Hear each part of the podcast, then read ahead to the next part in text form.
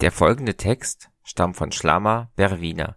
Er ist, wie weitere Berichte von Zeitzeugen und Zeitzeuginnen, auf der Website der Gedenk und Bildungsstätte Haus der Wannsee-Konferenz zu finden.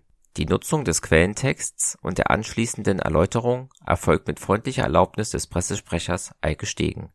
Beginn des Zitats. Das Fahrzeug hatte eine besondere Konstruktion. Es war so groß wie ein normales Lastauto, in grauer Farbe. Sein Innenraum war mit Blech ausgeschlagen. Es hatte keine Sitzplätze. Zwischen dem Aufbau und der Fahrerkabine befanden sich zwei kleine Scheiben, durch die man mit elektrischen Lampen nachgesehen hat, ob die Opfer schon tot sind. Aus dem Lastauto wurden die Vergasten wie Abfall auf einen Haufen geworfen. Sie wurden an den Beinen oder an den Haaren geschleppt.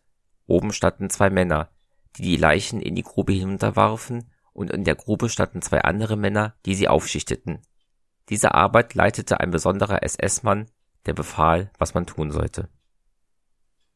Ende des Zitats. Schlammer Berwina muss im Vernichtungslager Kulmhof die Leichen begraben. Er erfährt, dass auch seine Familie unter den Ermordeten ist. Zwei Wochen lang ist er in Kulmhof.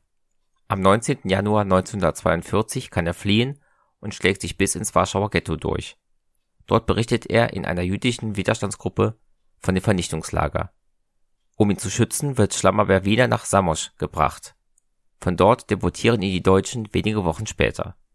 Im Vernichtungslager Besek ist Schlammerberg Wiener im Alter von 30 Jahren ermordet worden.